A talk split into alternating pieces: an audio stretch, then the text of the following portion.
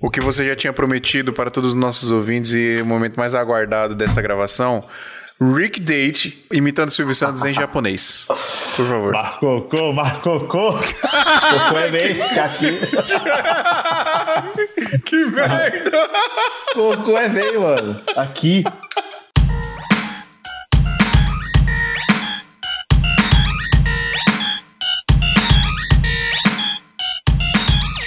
Salve, salve, seguidores da nossa querida Santinha! Bem-vindos a mais um episódio do Santa Mãe do Iso Alto. Eu sou o Fio Rocha e aqui a gente fala sobre audiovisual. E hoje nós vamos trocar uma ideia. Na verdade, essa pauta nasceu porque o Adriano quer falar de atalho nos teclados. É, o Adriano, Adriano, quer falar, o Adriano quer falar do Ctrl S que ele aperta eternamente quando ele tá editando no Premiere. A galera do Final Cut gosta, a galera do Final Cut gosta. e aí, mas aí a gente, obviamente, para complementar aqui a pauta, a gente foi atrás de mestres Jedi no assunto, principalmente Mr. Bruno Baltarejo, que tá aqui conosco, já vou apresentar todo mundo, e uh, alguns outros periféricos, coisas interessantes que ajudam a gente na hora de fazer edição. A gente tava até comentando aqui em off, né, Drico, de um episódio que a gente gravou gravou sobre traquitanas para filmagem, né? E agora a gente vai falar meio que traquitanas, entre aspas, só que de edição, porque não é gambiarra, né? Tem acessórios específicos para isso, né? Tem um monte de coisinha legal que a gente vai falar. Inclusive, eu vou falar muito de um mouse maravilhoso que eu tenho aqui e vocês vão ficar sabendo aqui na gravação do episódio. Deixa eu apresentar a galera aqui diretamente do Japan. Aí eu lembro do Street Fighter. Japan. Japan. Rick Date, é assim que fala? Rick Date. Pode ser. Ohayou gozaimasu. Ohayou gozaimasu, é. Nani. Nani. Ah. Naruto, Dragon Ball. o brasileiro é formado em japonês nesses bagulhos. Jiraya, nossa, velho. Diretamente de Portugal, Guilherme Gomes. Olá, malta. Como estão? É, português é chato, né? Porque você fala, olha pessoal, tudo como está? Como estão? Ô, Guilherme, você é chato, legal é japonês, tá? Sai daqui. sai daqui, sai daqui. E diretamente do Brasil mesmo, Bruno Baltarejo, nosso literalmente mestre aqui com a gente gravando. Olá, pessoal. Bom dia, boa tarde, boa noite. Eu não sei falar em outras línguas, é em português mesmo. Drico, Cê, eu aqui. Vocês oh. eu não tô mais falando Adriano, porque tem o, tem outro Adriano gravando, né? Não dá mais pra falar. Então, a partir do episódio passado, eu falei que a partir daquele episódio eu ia chamar você só de Drico, e assim será. Bom, pessoal, então falaremos hoje sobre esses periféricos, acessórios e atalhos no teclado e coisas que nos ajudam na edição. E vamos começar esta bagaça a partir de agora. rapidinho,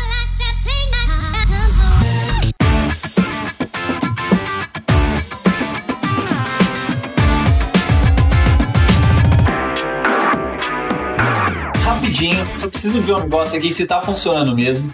Porque por algum motivo o meu áudio, em vez do cabeamento, meu áudio estava dando um pouco de ruído no começo da, da gravação. Eu pausei, liguei o, o, NVIDIA RTX Voice, que é uma parada assim que, puta, eu, é ótimo falar disso aqui nesse episódio, porque eu acho que encaixa bastante.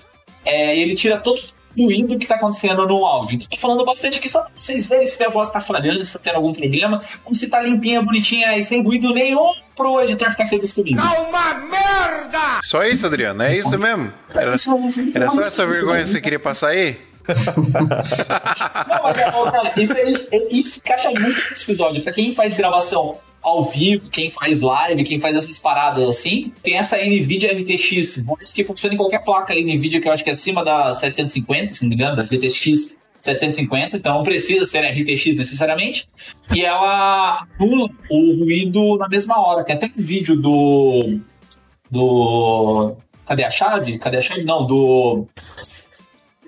do Cadê a chave? Coisa nerd? É, que eles é, eu acho que foi no Coisa de Nerd que ele fez. E aí eles pegam, tipo, um aspirador de pó, assim, tá ligado? Liga do lado do, microfone, basicamente, e habilita esse NVIDIA RTX Voice. E aí ele anula completamente o barulho do aspirador de pó. Cara, muito bom. Eu vi um vídeo esses dias de um software. Na verdade, eu vou até olhar. Eu, eu perguntei aqui pro menino que tava usando, o Rick Miura, que por sinal eu acho que ele é japonês também, e também é Rick. Que ó, Rick Miura. Conhece ele? Esse cara é gente boa demais aí. É seu primo? Que, que meu. Essa pergunta, velho. É seu primo? É seu parente? É, E quando fala pastel de flango, isso é chinês. Pô, é sacanagem. Mano, sacanagem pro cara, velho. O nome do, do software é Isotope RX8. Ele mostrou um vídeo de teste. Ele ta- tava gravando uma entrevista na rua e passou um caminhão. E, tipo, o barulho do caminhão praticamente sobressaiu a voz da pessoa que tava gravando.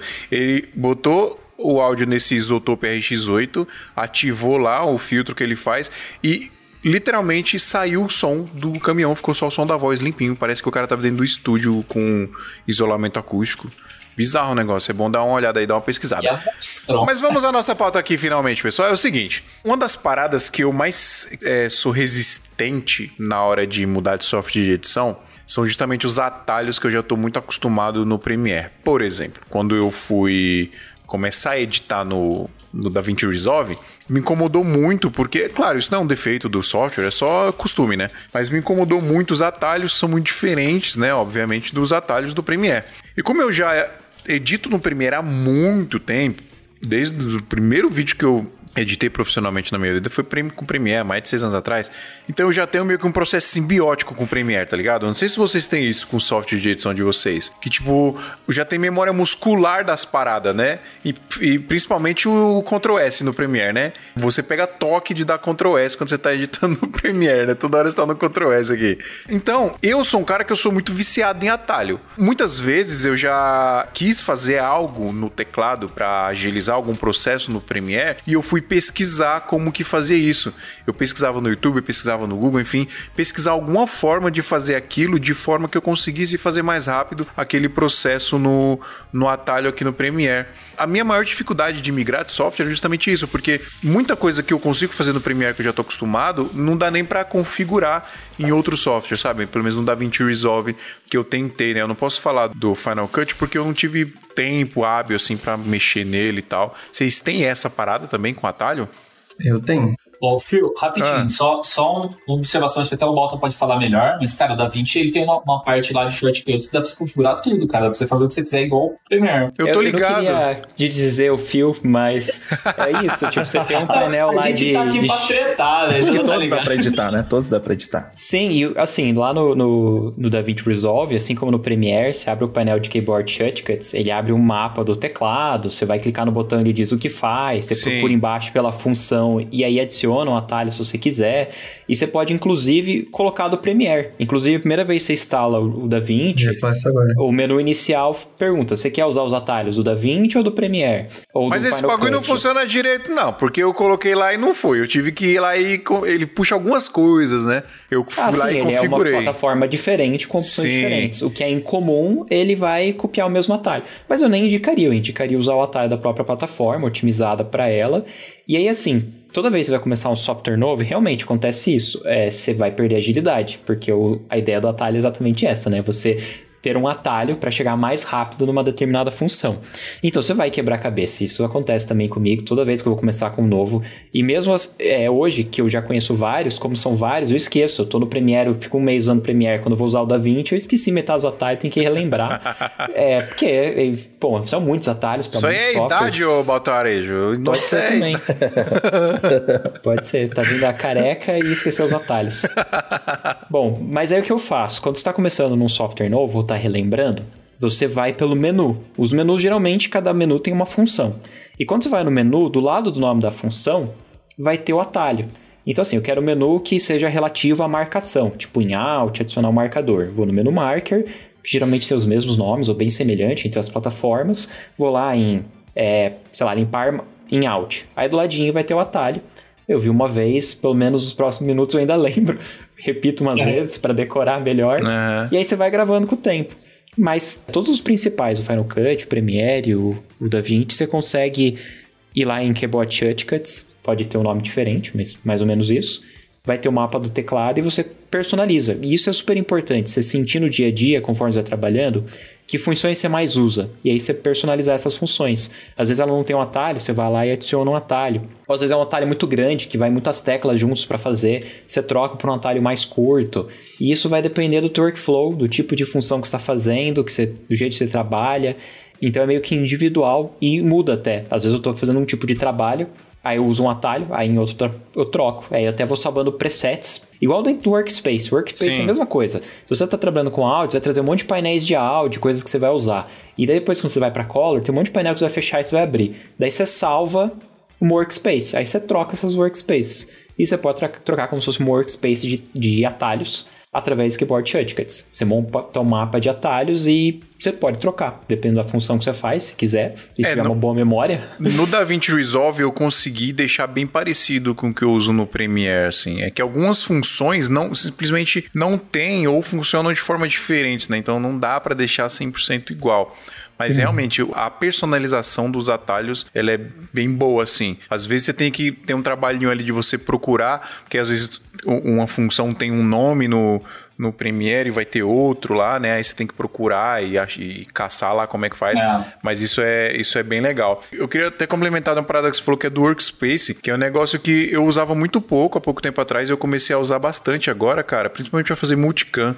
Porque quando você vai fazer multicam com muitas câmeras, no, falando do Premiere, né? Tem lá aquele monte de câmera de um lado, do outro tem o, o PGM ali, né? O que vai ser o corte final, e a timeline embaixo. Então eu deixo, tipo, literalmente assim. Eu deixo, eu apago tudo, tiro tudo, e aí eu deixo só a grade das câmeras lá do multicam. Do outro lado eu deixo só o PGM e embaixo eu deixo só a timeline para ir fazendo algum ajuste de corte que eu vou errando ali, que eu vou voltando. E aí eu salvo esse workspace, tem outros workspaces só para cor, outros só para edição, de um jeito. Pra você ter ideia, Baltarete, para eu me acostumar mais, eu deixei as funções dos efeitos, né, as parada de editar os, os efeitos lá, o motion, a opacidade, etc, do Premiere que por padrão ele fica do lado esquerdo, né?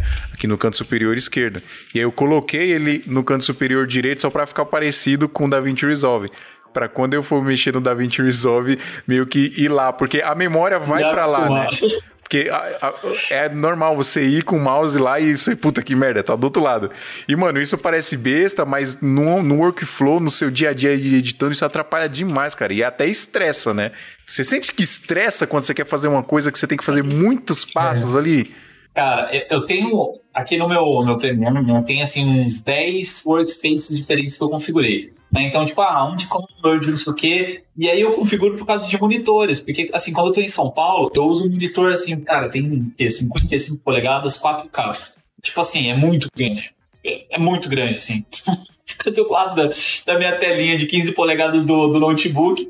E aí eu configurei um workspace assim que, tipo, fica assim, um pouco mais fácil pra não ficar, tipo, levantando a cabeça lá em cima pra ver as coisas na, na quininha do, desse monitor. Aí ele fica, tipo, um pouquinho mais na parte de baixo, assim, no, no, vamos falar, no terceiro quadrante, assim, de baixo do, do monitor. Eu crio, tipo, workspace, por exemplo, quando eu tô fazendo live, que eu levo um monitorzinho menor, eu tenho que ter um workspace pra aquilo. Quando eu tô em Campinas, por exemplo, eu tenho um, um- um outro monitor que é, tipo, 32 polegadas, eu tenho que colocar um workflow pra ele também, um work- workspace pra ele. Então eu, vou criando esses presetzinhos pra onde eu tô, o que que eu vou fazer. E, cara, agiliza demais, assim, pra quem não, não tem esse costume. E uma coisa que eu acho muito legal é, é pra galera, assim, que não, não tá tão acostumado com software de edição, dá uma caçada nos vídeos de YouTube que a galera indica atalhos de, do software. Tipo assim, é, os os vídeos bem simples, assim, tipo, ah, esse atalho faz isso, esse atalho faz aquilo. Normalmente os títulos são 10 atalhos do Lightroom que você ainda não É, conhece. é, exatamente. Exato, exato. Mas, cara, Já é- aprendi é muita coisa assim. É bom isso aí, cara, mas tipo assim, às vezes tem um negócio que você fala, caramba, o software faz isso, eu não sabia. Né? Lógico, assim, dá pra você fazer um curso e tal, não sei o quê, mas às vezes assim, você consegue pegar uns toques muito legal. Tem um vídeo da Lucas que eu vi, cara, foi muito tempo, foi tipo uns três anos atrás. Falava de vários, vários atalhos, assim, tipo, pra, pra timeline, que me ajudou bastante. Tem um vídeo do Calvino, cara, que, tipo, ele fala de, de uns atalhos pra cortar, jogar a timeline pra cá também, não sei o quê, que, tipo assim, a galera que edita no Final Cut que tem o, o Magnetic Timeline. Dá pra fazer a mesma coisa no Premiere, a única coisa é que você clica um pouquinho mais. Porque assim, a não ser que você crie uns trigger, crie uns atalhos, algum tipo, mas dá pra fazer a mesma coisa que o Magnetic, Magnetic Timeline do, do Final Delete. Cut, só que. Oi? É o Ripple Delete? Também, sabe? Tipo, é porque eu coloquei o Ripple Delete no meu D, por exemplo. Então toda vez que eu preciso puxar é Sim. D. A única coisa é que no, no After você não precisa bloquear camadas. Então no Premiere você tem esse passo a mais. Mas, tipo, eu coloquei meu Q e meu W pra Ripple pra frente e o, Ripple pra trás, sabe? Então, tipo, que eu mais tem a mesma também. coisa que tem no, Então, no eu, Final eu inclusive. no Premiere. Eu inclusive perguntar Eu- isso, eu- porque. Deixa eu só, só contar isso aqui. Ah. É, é porque teve um episódio passado que a gente gravou com o Casal Rec e o. O Lucas ficou falando o episódio inteiro que o Final Cut era melhor que o, que o Premiere. Quem, melhor? Quem Aí- falou? É melhor, é melhor os caras pra explicar. ficou, mano, o episódio inteiro falando assim. Aí, aí acabou o episódio, porque vocês estavam, tipo, foi em off isso. Devia ter ido pro, pro podcast, mas, mano, foi muito da hora. Ah, é, mostrando- quando acabou, o Lucas, o Lucas ficou dando uma aula pro Adriano. É, o. Lucas me deu uma aula de Final Cut e eu mostrei também que no Premiere dá pra fazer as coisas que Final Cut faz, tá ligado? Ele, ó, dá pra fazer isso aqui no. é, você colocar um, um preset de, sei lá, de logo, logo animado, coisa do tipo no Final Cut, e você só clica aqui e você muda o nome, Não, mas você os, muda a os cor, presets, os presets do Final Cut são mais bonitinhos, vai. Dos Premiere, pelo amor Então, de é Deus. mais rápido, mas do Premiere é que o Premiere puxa do After, né? Então, nesse sentido, É. o Final ele é mais rápido. Mas assim, é porque aquele negócio de tipo, você faz no Final, tá ligado? Mano, faz a timeline magnética aqui também no Premiere, tá ligado? É só segurar Ctrl, Não, joga mas mesma. Mas me diz uma coisa, qual que é o atalho que vocês mais usam? Eu já vou dizer o meu, que é justamente essa parada do tri- é, Trim, né, que fala? Eu configurei no... Acho que é no- Ripple Delete. É, É, Ripple. Delete, Ripple Delete, isso. Eu, eu configurei no meu no Q e no W aqui. O Q, quando eu aperto, ele corta tudo pra trás e já puxa pra trás, né? E o, e o W pra frente, né? ele, ele corta tudo que tá pra frente e puxa o que tá pra frente e pra perto também. E aí eu travo tudo que eu não quero, por exemplo, eu gosto muito de preparar a música antes de fazer qualquer vídeo, né? Se o vídeo tem que ter um minuto, dois minutos, eu preparo a música antes, né? Faço os cortes ali bonitinhos do jeito que eu quero. E aí eu travo a timeline da música e aí eu vou mexendo. Cara, isso, isso adianta demais, velho. Porque antes de descobrir isso, eu dava três cliques, né? Você aperta o- o C de corte, você quatro cliques, né? Aí você clica pra cortar, aí você aperta o V, é, segura e deleta. E aí depois você tem que arrastar o bagulho pra trás. Mano, quando eu descobri isso, você só aperta o quê? Plu, ele faz isso. Plau. Cara, é bizarro. E eu uso demais. Esse é o atalho que eu mais uso, assim, de todos. Também é o meu. E faz até esses barulhinhos na hora que você clica no, no atalho. Não faz barulhinho, não. que barulhinho. Tem SFX. É, o seu sound effects faz plu e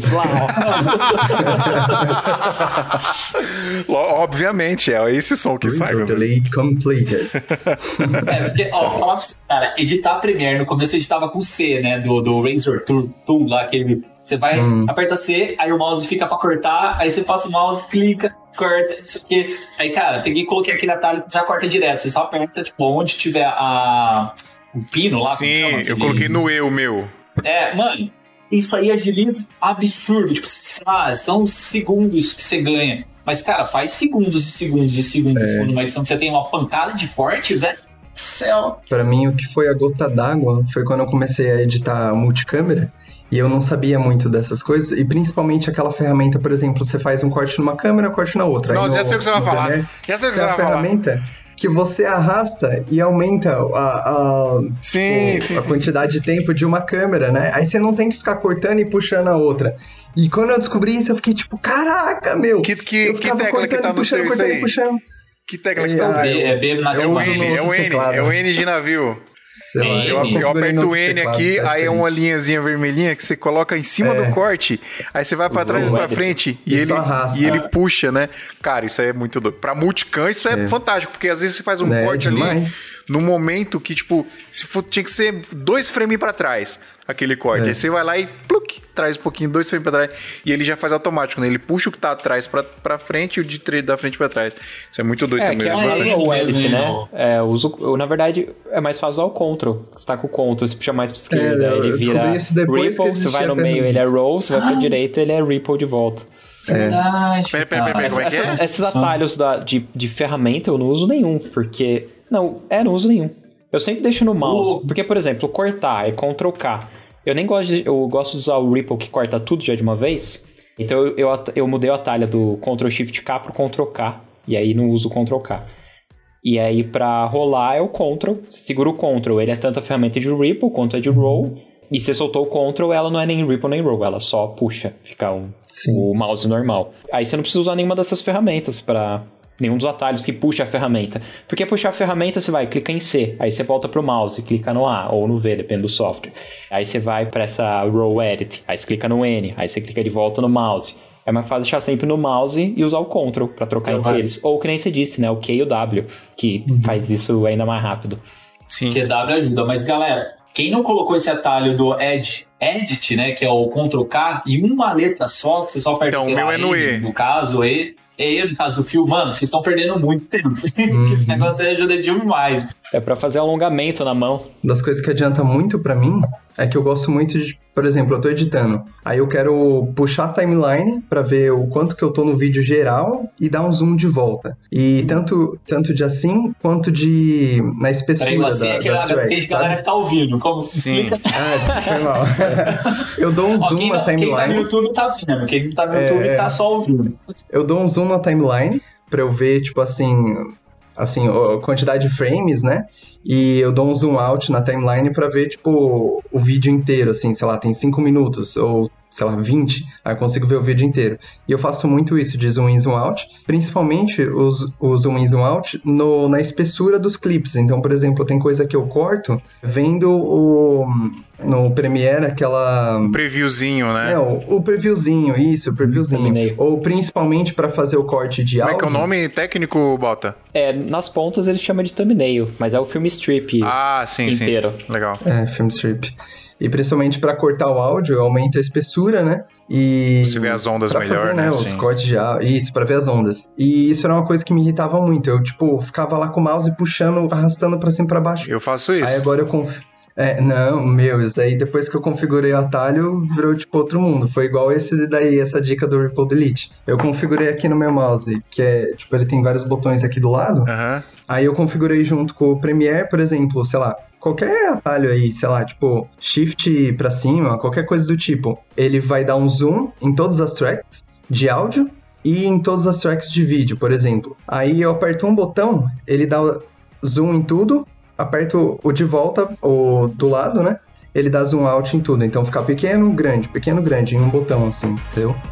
Isso agiliza deixa muito pra mim. E aí, tá precisando comprar equipamento ou fazer upgrade e não sabe o melhor lugar para fazer isso? Na Brasil Box, além de ter um atendimento excepcional que vai te direcionar a adquirir o melhor equipamento para sua necessidade, você ainda vai ter a melhor negociação, podendo pagar em até 12 vezes sem juros ou negociar aquele valor à vista que só a Brasil Box tem. Receba o seu equipamento em casa ou no trabalho com total confiança e segurança. A gente aqui do SMIA garante isso para você. Se você entrar no site e não encontrar o equipamento que você procura, é só entrar em contato com eles que eles podem providenciar isso para você, contando o valor de frete e o valor de importação. Quer comprar equipamentos de filmagem e fotografia com o melhor preço, melhor prazo e o melhor atendimento? Brasilbox.com.br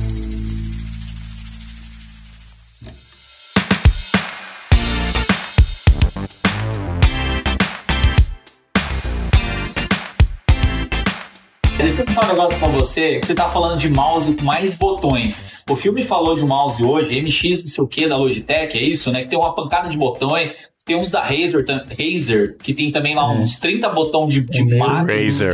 que- Galera que jogava World of Warcraft sabe muito bem o que que é esse mouse aí. E aí, o que, que, que vocês fazem? Vocês já usaram esses mouse aí cheios de botão aí pra ajudar na edição? Eu vou falar um pouco do meu aqui, mas eu queria que o Rick falasse. Você tá tentando falar aí, ô Rick, aqui nós é mal Os educado, caras velho. gostam de falar, Você mano. tem que Nossa, os cortar caras nós na falar. cara larga, velho.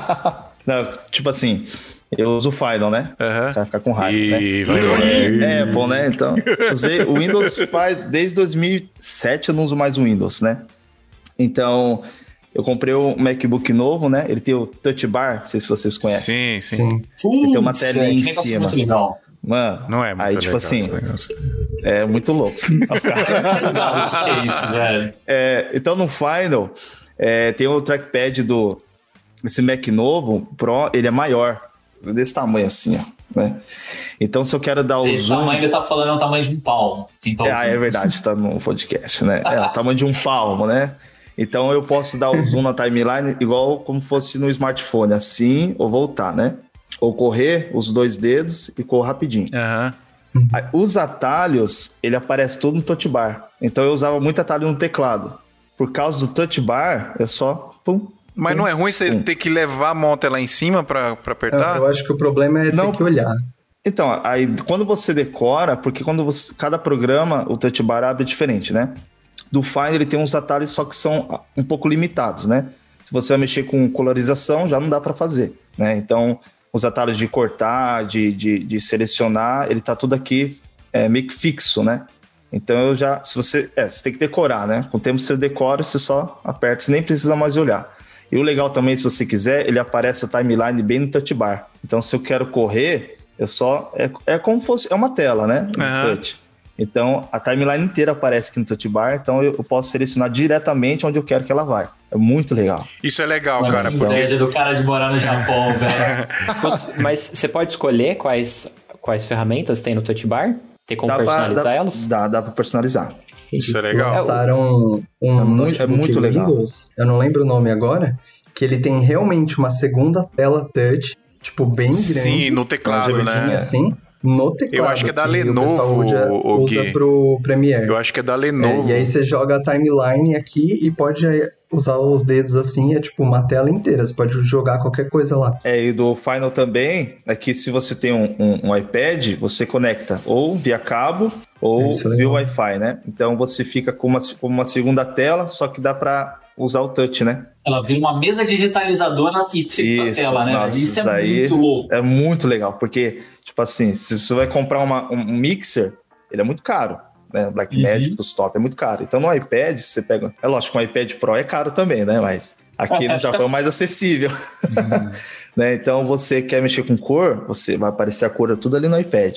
Você controla só rapidinho. É Pra muito quem legal. tiver no Windows, cara, quiser fazer essa mesma coisa, foi uma dica que eu dei lá no episódio 94 que a gente falou de gambiarras e tractanas. Tem um app que chama Space Desk, que aí você consegue colocar em qualquer tablet, celular. É que você vai stream porque é muito pequenininho. Mas eu coloco num tablet da Samsung, eu transformo aquele tablet numa terceira tela e coloco o Lumetri do Premiere ali. Então, tipo, ele é touch, aí você pode tocar e fazer os controles do Lumetri no seu tablet ou no seu celular, se você quiser. E você tem uma, uma tela a mais, sabe? Que é tipo, cara, é uma parada muito legal. A única questão desse Space Desk é que ele não funciona que nem o da- do iPad. Ele não é, é- ele não é um touch. Ele imagina que na hora que você clica, ele puxa, arrasta o mouse para aquele ponto. Hum, Até aí não tem problema. Tipo, você clicou, o mouse foi ali, você conseguiu mexer nas barras. Só que aí toda hora que você fizer isso, seu mouse caiu para essa terceira tela. Aí você tem que subir de novo seu mouse, ou sei lá, jogar pro lado é, para voltar na edição. Mas esse é o único, o único detalhe. Me comentaram que existe um outro aplicativo dessa mesma pegada aí do Space Desk que ele entende como touch mesmo. Ele não leva para baixo. Só que eu não, eu não sei o nome, não conheço. Eu tenho uma solução parecida, eu comprei um monitor do AliExpress, ele é um monitor touch, e aí às vezes eu uso o Lumetri, tipo, nele. Eu gosto, na verdade, de usar mais o Lightroom nele, que aí eu vou fazendo os pincéis e tal, mas é, eu comprei com essa ideia também. É, o Wacom também, né? Tem a Cintiq e tem a Wacom One, que é a versão mais em conta da Cintiq, que é a mesma função, né? Ele é um monitor com opção de você usar a caneta e na Cintiq não só a caneta, mas o touch. O Wacom One, eu acho que ela custa uns 3 ou 4 mil. A Cintiq, ela custa um rim. Mas eu acho que se eu tivesse uma parada dessa, eu nem ia usar o touch, eu ia só levar o mouse lá mesmo. Sabe uma coisa que ia me adiantar muito a vida? Era se eu tivesse a minha timeline inteira. Sabe? Porque eu uso muito. Como é que vocês dão um zoom na timeline? O Dan aqui, por exemplo, ele aperta o mais e o menos no teclado aqui pra dar zoom in e zoom out no, na timeline. Eu uso muito o Alt Scroll aqui do mouse, né? Seguro o Alt e dou o Scroll. Eu sou meio que. Eu tenho meio vício de dar zoom na timeline. Eu dou zoom e zoom in, zoom out toda hora. Então eu tô toda hora com, toda hora com o dedo aqui no Alt e no Scroll aqui. Então eu acho que se eu tivesse um monitorzinho à parte só com a timeline e eu pudesse levar o mouse lá pra colocar. Ô, Phil, Oi. você falou que comprou um mouse com botões, não foi? Ele, na verdade, ele não tem muito botão, cara, o MX Master aqui. Ah, tá. Ele não tem muitos botões, é que ele tem funções muito interessantes, tá ligado? E o da hora dele é que ele é, ele é sem fio, ele é Bluetooth, ele vem com receptor, mas você não precisa usar. Por exemplo, o meu notebook, ele tem Bluetooth, então ele tá ligado diretamente no notebook via Bluetooth, ele funciona muito bem, assim, o... o tem um- uma sigla que fala do- da, da precisão do ma- DPI. é, o DPI ele, dele é muito bom. Eu sinto, eu já senti travar, eu já comprei vários mouses que tem um receptorzinho um Wi-Fi, Bluetooth, sei lá, que você pluga no USB do computador. Eu já tive vários desses, eu já tive problemas com todos, assim. Com o tempo, sei lá, mano, alguma coisa acontece que o mouse começa a travar e dá um, putz, dá um é, estressa demais. E aí eu comprei, falaram pra mim que se eu comprasse esse eu não ia ter esse problema. E realmente, mano, zero problema. E ele não tem o receptor, ele liga direto direto via Bluetooth no computador. E, putz, a bateria dele é infinita, é, dura muito. Não precisa nem colocar pilha pra você ter ideia. E aí vem com um cabinho USB, mini, micro USB que se tiver acabando a pilha, é a bateria, né? Você joga no USB do computador e vai usando com fio por enquanto, né? É, O Adriano tá rindo porque tá esperando eu falar mal do Magic Mouse, Adriano. Exatamente. A galera do, do Magic Mouse chora agora.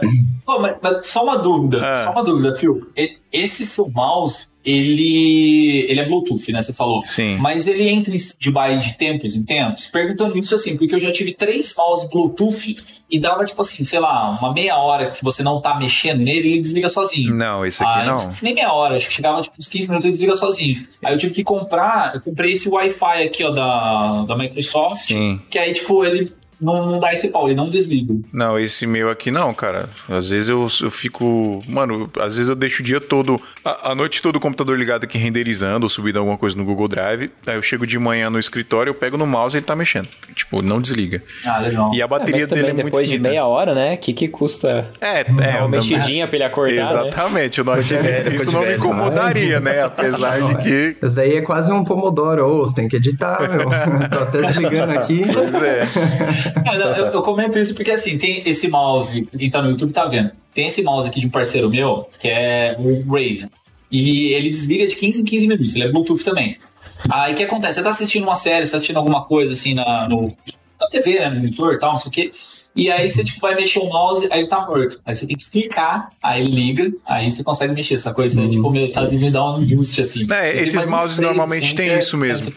Esses mouses normalmente tem isso mesmo, é, é bem normal, né? Mas esse aqui é bizarro, ele não tem, cara. Mas a- a- o pulo do gato, né? A parada desse mouse aqui, primeiro a ergonomia, né? Ele é gigante, não sei se dá pra ver a ele em relação à minha mão, ele é muito grande, né? Galera que tá vendo no YouTube aí. E a minha mão é grande, cara, eu tenho 1,83m de altura, então minha mão é bem grande. A minha mão encaixa muito bem nele aqui. E ele tem essa ondulação aqui, ó, que o dedo, de- o dedão deita aqui em cima, e essa ondulação ela é um botão.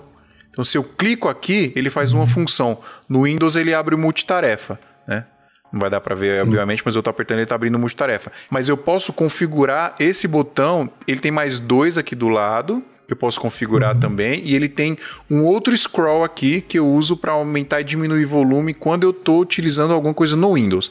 Então, ó, eu tô mexendo aqui nesse scroll, ele tá aumentando e diminuindo o volume para mim, aqui no Windows. Se eu tiver no Premiere, eu posso configurar ele para correr a timeline, por exemplo, entendeu? Pra eu ver o que, que tá na frente da timeline e o que, que tá atrás. E é só eu mexer o dedão aqui, ó. Então a ergonomia dele é muito legal porque eu tô aqui, ó. Sacou? E ele tá mexendo. Ele tem os outros dois botõezinhos aqui atrás. É, então a parada dele é a ergonomia, cara. Esse mouse é maravilhoso, mano. E tem esse negócio também de não ter esse, o delay, né? Porque a galera, a galera gamer, por exemplo, fala muito que pra você ter o máximo de aproveitamento ali, nos caras que joga hard, né? Você tem que ter um mouse sem fio, por exemplo. Não tem mouse, mouse um mouse com fio, né? Esses mouses gamers com fio. Mas esse aqui eu cara, eu, eu não sou pro de gamer, obviamente, mas é só porque eu falei, ele notificou que a bateria do MX Master tá fraca. Falando em gamer, eu vou até apresentar minhas soluções aqui de gambiarras para editar. Que o- qual é o meu foco, na verdade? Foi que durante uma época que eu tava com muita demanda de edição, eu comecei a ficar com. Acho que é lesão, né? Tipo, no tendão, assim. É, É começou a ficar. É, Tendinite. começou a dar uma tendinite e, meu, chegou uma hora que eu não conseguia clicar no mouse sem não sentir dor. Aí o que, que eu tive que fazer? Que foi aí que eu aprendi sobre o Auto Hotkey. Eu tive que criar uma Auto Hotkey pra, tipo, eu clicar uma tecla específica do teclado pra ele clicar no mouse, pra eu não ter que clicar com, com a mão direita, sabe? Caramba, mano. É, foi daí que surgiu essa necessidade de performance, automação e ergonomia. E são esses três o que, tipo, que eu fiz o- os acompanhamentos que eu tenho hoje, né? Aí, no caso, eu tenho esse mouse, que ele é ergonômico também, ele é gamer também, ele é um Red Dragon, ele tem 15 botões configuráveis. E, e esse, essa marca, Red Dragon, ela vem com o software deles. E você, por exemplo, entra no software, você configura para fazer tipo qualquer coisa e você pode configurar tipo cinco perfis. Então, por exemplo, você quer um perfil só para jogar um joguinho, sei lá, ou um só para Premiere, um só para After Effects, E aí, por exemplo, nesses 15 botões, em cada software, se você quiser, né, mudar o perfil, ele vai executar uma função. Eu não mudo os perfis, a menos que eu vá jogar, para ficar consistente, sabe? Então, por exemplo, aqui, quando eu estou editando com esse mouse e com esse teclado que eu configurei aqui, que ele também é gamer, o negócio do gamer é bom porque, tipo, o pessoal gamer, ele tem demandas e necessidades que eles acabam criando soluções que pra gente que edita vídeo é útil. É verdade. E são soluções mais baratas. Então, por exemplo, esse mouse, ele tem esse software que você deixa configurar macro. Então, por exemplo, Phil, você falou que dá muito zoom in, zoom out, né? Você aperta dois botões, né? Alt, mas o, e você rola o negócio, né? Aí, por exemplo, em um dos botões, eu coloquei, eu criei uma macro, né? Que eu entro lá no software, aperto é, gravar e crio uma macro, né? Então, tipo, eu aperto a sequência de botões que eu quiser e sempre que eu apertar um botão, ele vai executar essa sequência.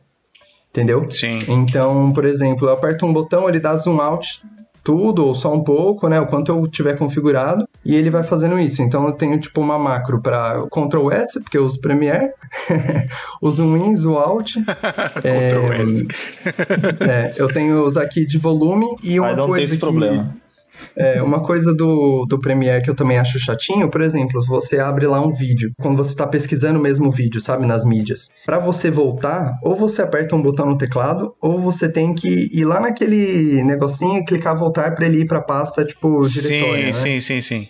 Aí, o que que eu fiz? Através desse programa AutoHotkey, que Tipo, é um software externo que você coloca, no é caso. um software externo agora. O que, Entendi. que eu fiz? Nesse software, eu configurei o seguinte: sempre que eu estiver dentro do Premiere, e isso você pode fazer qualquer mouse, sempre que eu apertar, sabe o voltar do mouse quando você está no Windows Explorer, Sim. que ele volta para a pasta anterior? Sempre que eu estiver dentro do Premiere e eu apertar esse voltar, ele vai apertar tipo XN, que eu configurei no Premiere para ser o voltar para pasta que estava anterior, entendeu? Então aqui no meu mouse eu aperto esse daqui e ele vai indo para trás até eu chegar no original, se eu quiser, entendeu? Isso agiliza muito para mim. Eu colocava no Counter-Strike mais rápido. É, então Você tem, baixa o ele menu, tem coloca bind, esse coloca mouse 5 e compra É, você pode criar qualquer tipo de macros, né? Então, por exemplo, esse vem de fábrica, esse botãozinho extra aqui do lado do clique principal. Então, de fábrica, ele clica três vezes rápido, por exemplo, entendeu? Aí você pode Você dá burst usar tipo de código nos jogos. E aí eu deixei o link aqui no bate-papo, que é um vídeo de quatro horas de um cara que ele é um editor profissional para um canal gigantesco de tecnologia dos Estados Unidos. E ele tem que editar muitas coisas muito rápido. E ele também teve esse problema de ergonomia de ter tendinite. Então ele usa um monte de teclados é, ao mesmo tempo. Ele tem, tipo, a ilha de edição dele, ele tem vários teclados, eu acho que tem, são 10 ou 15, e qualquer coisa que ele vai editar, ele só tem que apertar um botão. Ele nunca tem que pesquisar nada, puxar nada, nenhum efeito. Só, só deixa eu fazer uma, perguntar uma curiosidade aqui. Ô, Baltarejo, Hum, é porque eu, eu uso alguns sistemas, né, tipo VMix para transmissão e tal, e aí você tem umas funções de, de trigger, que é exatamente fazer isso que o, que o Gui tá falando. No Premiere, da 20, sei lá, Final Cut, tem forma de você trigar também, falar, ó, se fizer isso, também faça isso. Vamos falar macro, né, de, de função. Você pode associar com menu e com tecla de atalho, normal, tipo Ctrl S, Ctrl K, Q, W, todos esses que a gente estava falando. Agora, se ele consegue encontrar, assim, o- os atalhos e os menus, com certeza. O que eu não sei, daí quem vai saber explicar isso é o Guilherme, que estava contando como que ele usa essa, esse- essas macros com programação, é se ele consegue identificar um- uma função do painel, um botão, tipo uma parte da interface gráfica, que não tenha um atalho associado. Então, por exemplo, é um, sei lá, uma abinha num painel e você não tem um atalho que é específico de abrir a abinha. Aí isso eu não sei se daria. Sim. Não, não, digo assim, é, nativamente dá pra você trigar, por exemplo, ó, na hora que eu apertar, sei lá, Ctrl S, ele salva e, sei lá, faz mais alguma, alguma coisa dentro do É, programa. dentro ou não? do software, acho que Então, não é que tem você, como, você né? faz isso pelo software, né? Tipo, o software externo, Sim. isso que o Guilherme tá dizendo. Ah, tá. É que é um Então, outro entendi, programa tá. externo que faz o trigger, que daí vai dizer Ctrl S, vai salvar, vai fazer tanto com. Aí não seria Ctrl S, né? Tipo, seria um botão de macro do teclado que o. Guilherme tá dizendo, vai disparar Ctrl S mais sei lá o que. Aí vai da programação que ele desenvolver. Por ser. Ctrl S mais Ctrl W pra fechar o software. Aí ele só botar essas duas opções. Não, minha dúvida era só se, se dava internamente, mas continua aí, Gui. Não, internamente parada. É, então, o que mais me adianta pra mim e é aqui para quem estiver vendo o vídeo é, vai conseguir ver. Eu configuro tudo que eu mais uso nessa parte. Então eu não preciso fazer Na nada. parte eu não dos números aí, né? Do É, eu não preciso mexer a mão enquanto eu estou editando. É porque tudo que eu mais uso tá aqui. Esses botões, eles executam funções, tipo, bem específicas. Por exemplo, play, pause, é, avançar duas vezes mais rápido. Esse daqui, ele corta inteiro, né? Que é, tipo, faz corte Sim, em, tu- em todas as timelines, todas corta- as tracks, né? Isso. Ou ele corta só um. Aí aqui, por exemplo, uma das coisas que eu mais uso assim para me organizar nas timelines é criar os marcadores. Só que é um saco. Você cria um marcador, você tem que clicar duas vezes, digitar, escrever o nome do marcador e estender ele até onde você quer, né? Nesse daqui eu configurei esses quatro botões de cima, eu aperto um botão e aí no software o que que ele faz? Quando eu aperto esse botão, ele aperta o botão do marcador, ele abre, ele aumenta a extensão e ele vai até a caixinha só para eu digitar. Aí eu digito, aí ele seleciona a cor, tipo, eu tenho um botão para vermelho, Que um branco, isso, um azul, um verde. cara? Que que você... Caraca, Então, por exemplo, Você é o... Meu Deus do céu. Essa não é nem a melhor parte, peraí. O botão azul, Tony ele Stark, abre é tudo isso, Stark coloca, coloca a extensão que eu quero e vai direto pra caixinha pra eu escrever. Aí eu escrevo, tipo, ah, sei lá, entrada da noiva, dou enter. Aí ele já vai estar lá. Aí, uma das outras coisas que mais me ocupava tempo é, por exemplo, quando eu tinha que aplicar algum efeito, que é uma das melhores configurações, e, por exemplo, aplicar um Warp Stabilizer. Eu faço isso em 0.5 segundos. Eu coloco o mouse em cima e aperto um botão. Esse um botão, se o mouse estiver em cima do, da timeline, né? E nesse vídeo o cara ensina a fazer isso. Nesse um botão, ele vai aninhar, dar Enter, ele vai apertar Ctrl Shift 7, que no meu Premiere ele vai abrir a, barra de efeitos, aí ele vai lá pra cima, vai digitar sozinho Warp Stabilizer, aí ele vai levar o mouse até o Warp Stabilizer, clicar, segurar e arrastar até o ponto inicial onde estava o mouse. E aplicar sozinho, em um segundo. What the fuck, mano? Mano, ó, só, só vai vir uma melhor parte se você falar pra mim assim, eu consigo disponibilizar esses presets pra você. gratuito já. Esses aí já tá gratuito.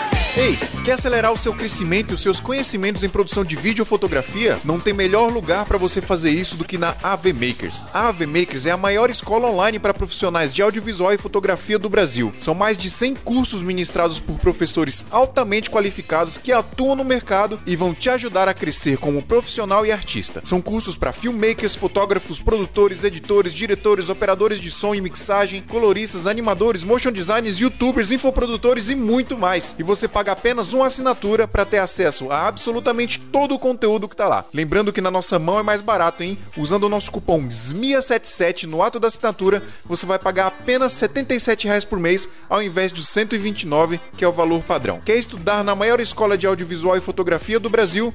É só entrar em avmakers.com.br.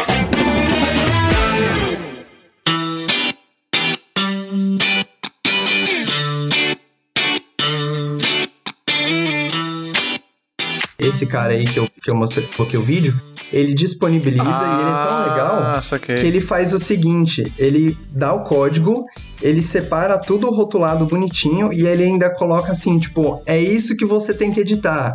Não mexa nisso. Aham. Entendeu? Já, já comenta E aí você vai lá e configura só o que você precisa. Então, quando eu tô editando, eu dou play, pause, avanço, e tudo só fazendo isso aqui, aninho, jogo o efeito e tudo, tipo, só com a mão esquerda e com a mão direita. Sabe qual que é a linguagem de programação que ele usa?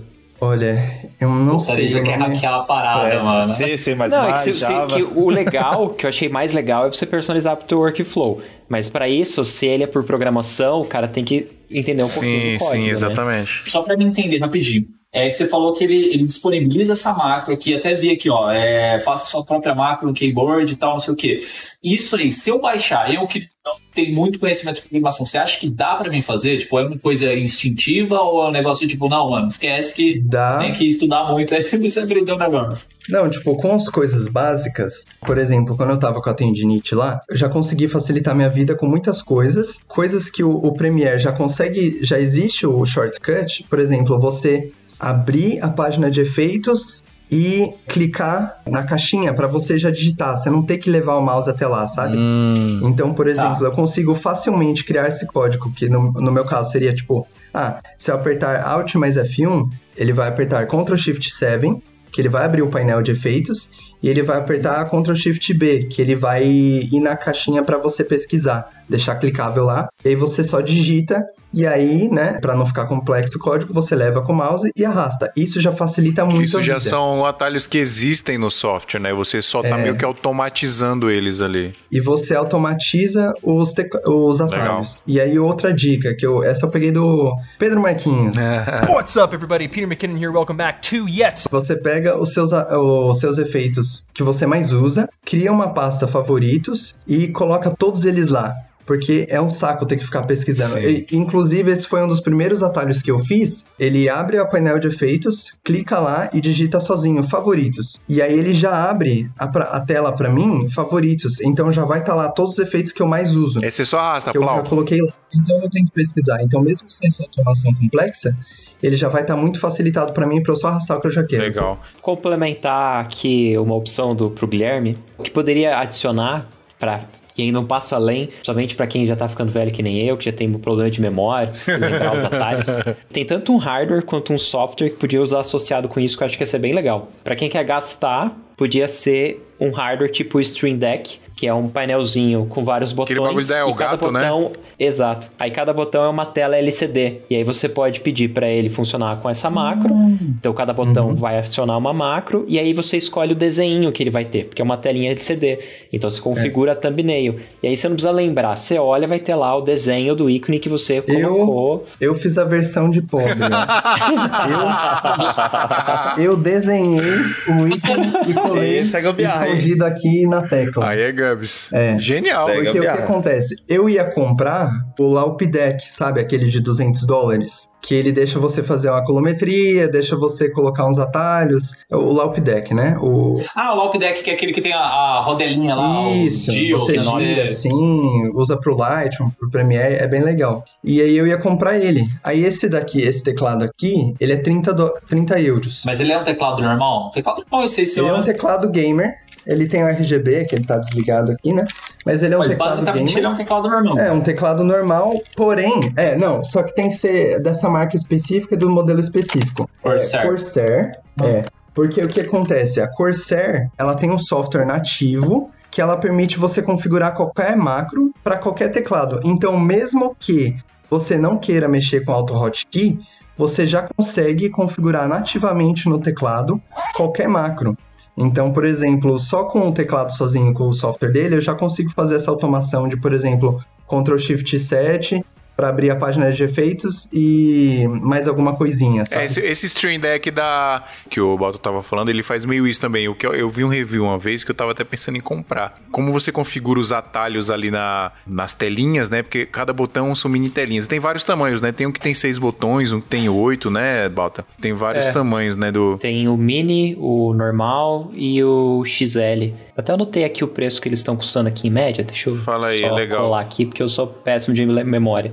Uh, de 6 botões é 700, de 15 é 1.300 e o de 32 botões é 1.800. Isso reais, Mas né? assim, você pode ter um... É, em reais. Já, tipo, em sites tipo Pichal, Kabum, esses o sites O Mini tem 6 botões, já é bem legal, hein? É, então, se você quiser, são poucos botões, 6. Eu pegaria o 15, mas mesmo assim, mesmo que fosse 6, um dos botões ele pode ser uma navegação por categoria.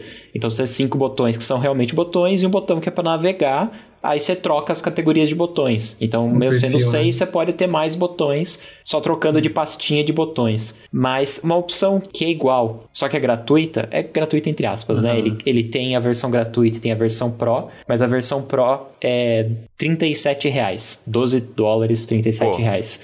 É o aplicativo Touch Portal. Esse aplicativo Touch Portal você usa ou no seu celular, e todo mundo tem um celular, né?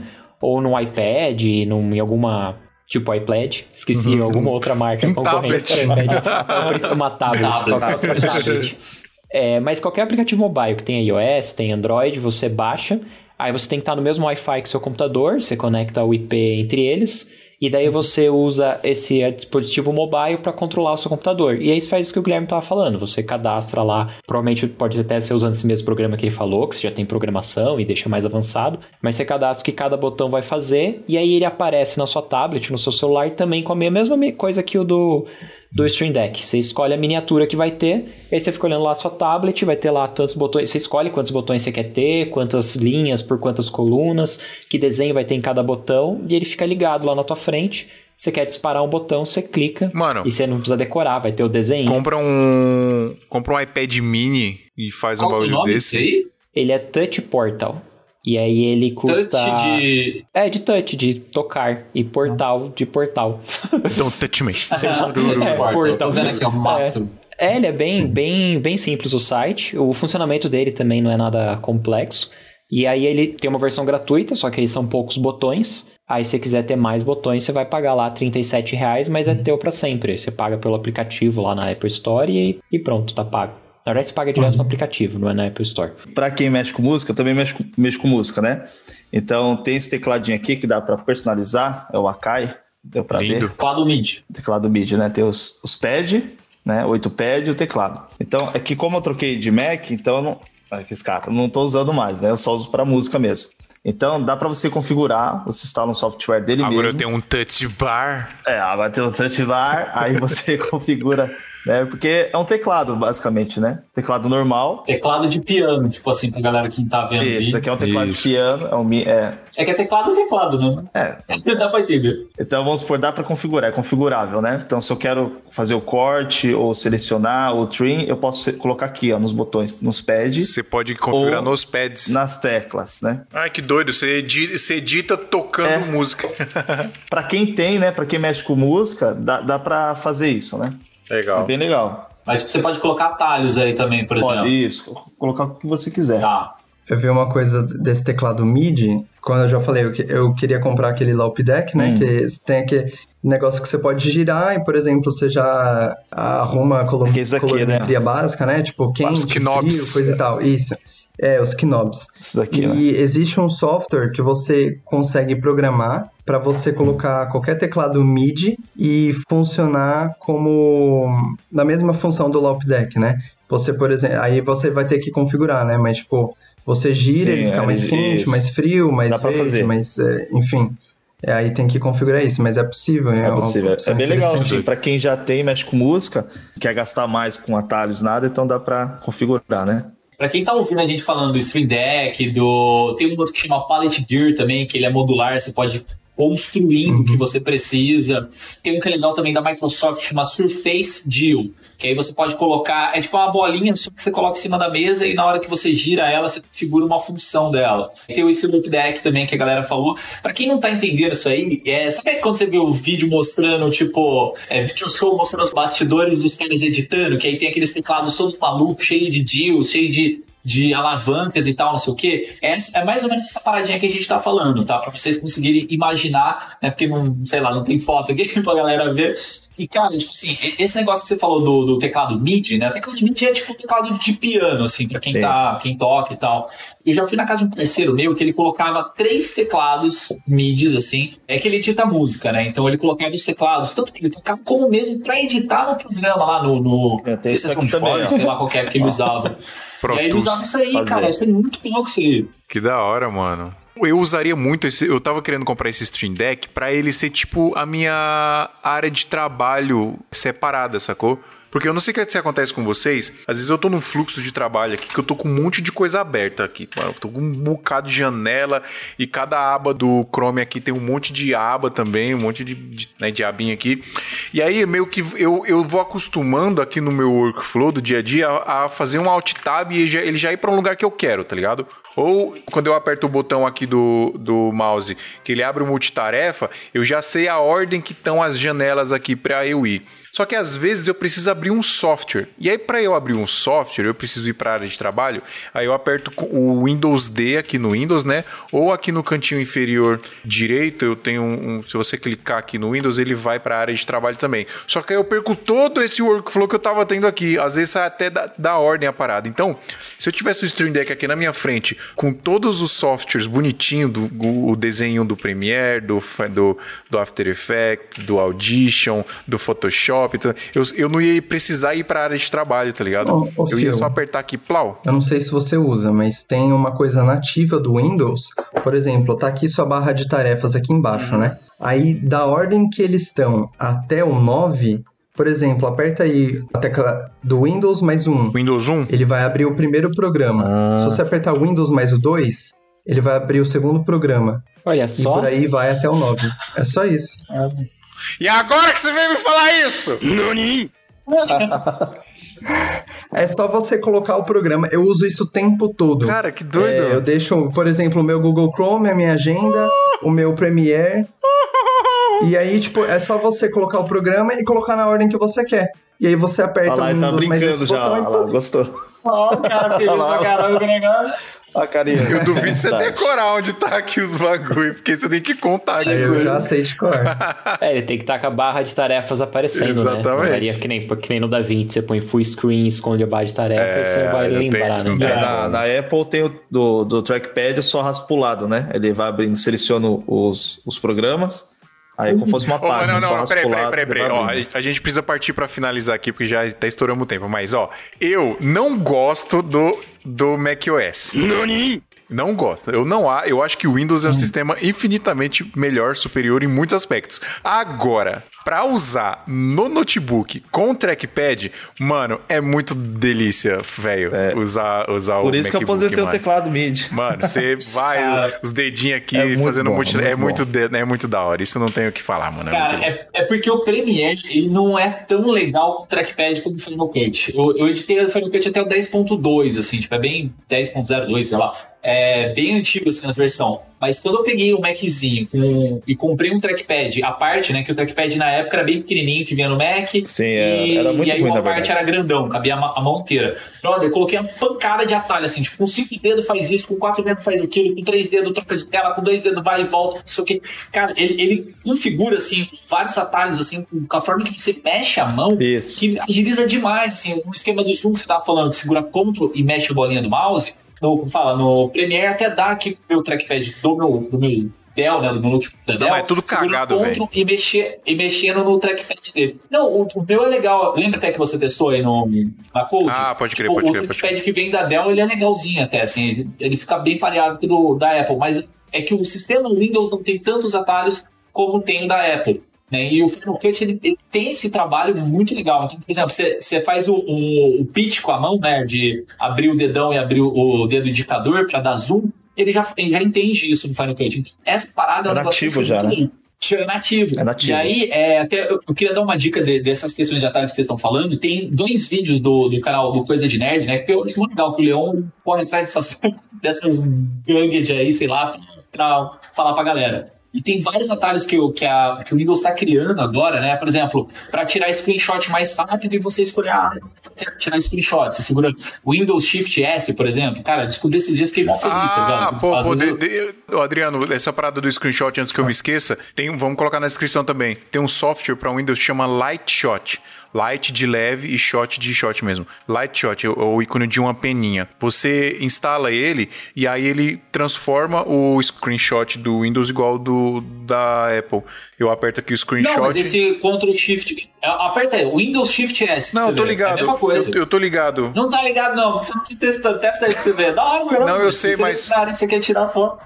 É, mas Eu aí, mas aqui, aí, achei bem legal. mas aí eu não consigo. E aí- Eu, eu, não consigo salvar, eu não Você consigo consegue, marcar, tá ligado? Consegue. Não, você consegue. consegue, dá Ctrl, é, Windows Shift S, aí você seleciona onde você quer tirar screenshot, aí ele vai aparecer no, no cantinho assim, ah, você tirou um screenshot, você clica ali, você consegue Entendi, marcar, entendi. consegue um Legal, legal, legal, legal. O Lightshot ainda é mais prático, mas dá pra fazer a mesma coisa. Eu só queria acrescentar duas coisas, tipo, essa parte da programação pode ser chatinha, mas, por exemplo, só pra galera que tá interessada e faz same-day edit, por exemplo, ou edições assim real time. Isso já me conseguiu muitos trabalhos porque o pessoal que me contrata, por exemplo, viu que eu consigo editar, por exemplo, CMD Edit de casamento muito rápido. Então, da galera, assim, que entregava o CMD Edit, tipo, 11 horas da noite, eu entrego, sei lá, 9 e meia, tipo, uma hora e meia antes, coisa e tal. E é também uma forma de baratear os teclados de mesa, é, tipo, Lop Deck, coisas e tal, que, tipo, se eu tivesse dinheiro, eu comprava eles, mas, tipo, são caros, né? É. É, eu, eu, só complementando, eu acho bem legal essa, isso que você comentou de, de, desse programa, fiquei curioso, quero testar. E a galera aprender que a programação é útil, principalmente quem vai usar também After Effects, entender algumas coisas de, de, expressão. Sim. Vai te ajudar já. a ganhar tempo dentro do software. Então, é, é divertido, é uma coisa nova para aprender e, e, é legal.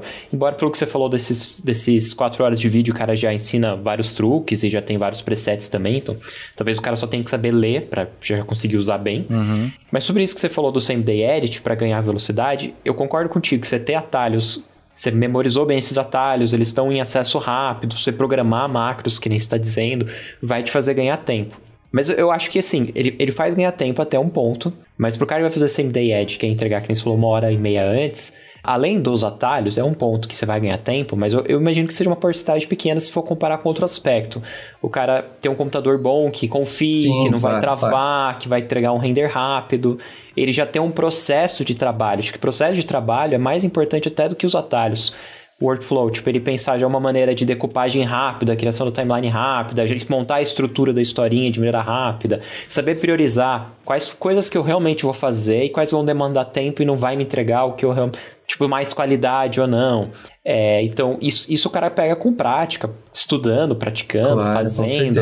Atalho, o, qualquer um que está assistindo pode amanhã já aplicar esses atalhos e já ter. Mas essas outras coisas de vivência, e também custo de hardware, né? É. Demora um pouco mais. Exatamente. Sim. Eu só queria falar um negocinho pra gente encerrar esse episódio, que é um negócio que assim, eu demorei muito tempo pra aprender, que é questão de áudio.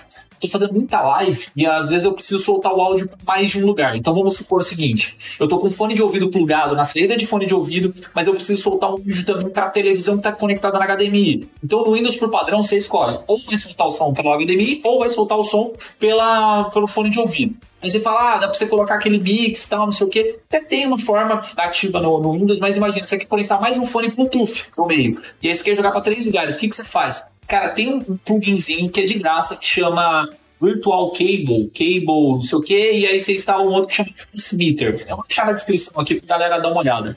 E aí você consegue ter uma mesa de, de áudio dentro do seu computador. Então você fala o seguinte: tudo que estiver entrando, por exemplo, no microfone 1 do computador, que, sei lá, tá no canalzinho de microfone mesmo, é, vai sair na caixa de som.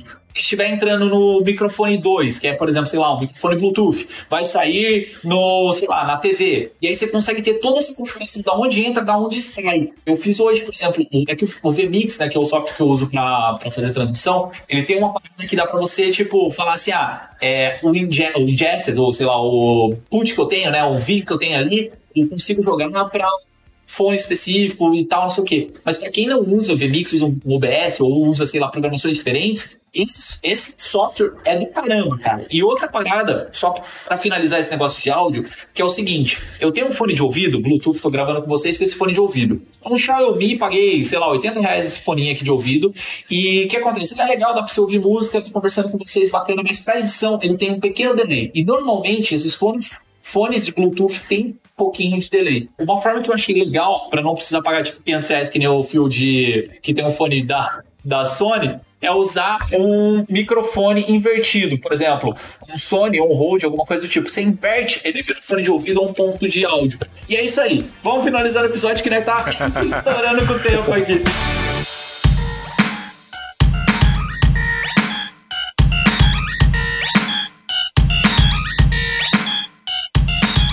Agradecer vocês, obviamente, o Rick, que acordou às 4 horas da manhã. Depois você pode mandar a conta pro Adriano, tá? Do, da raiva que você passou aí hoje. E mal deixei ele falar, mano. Queria demais. É, mal falou.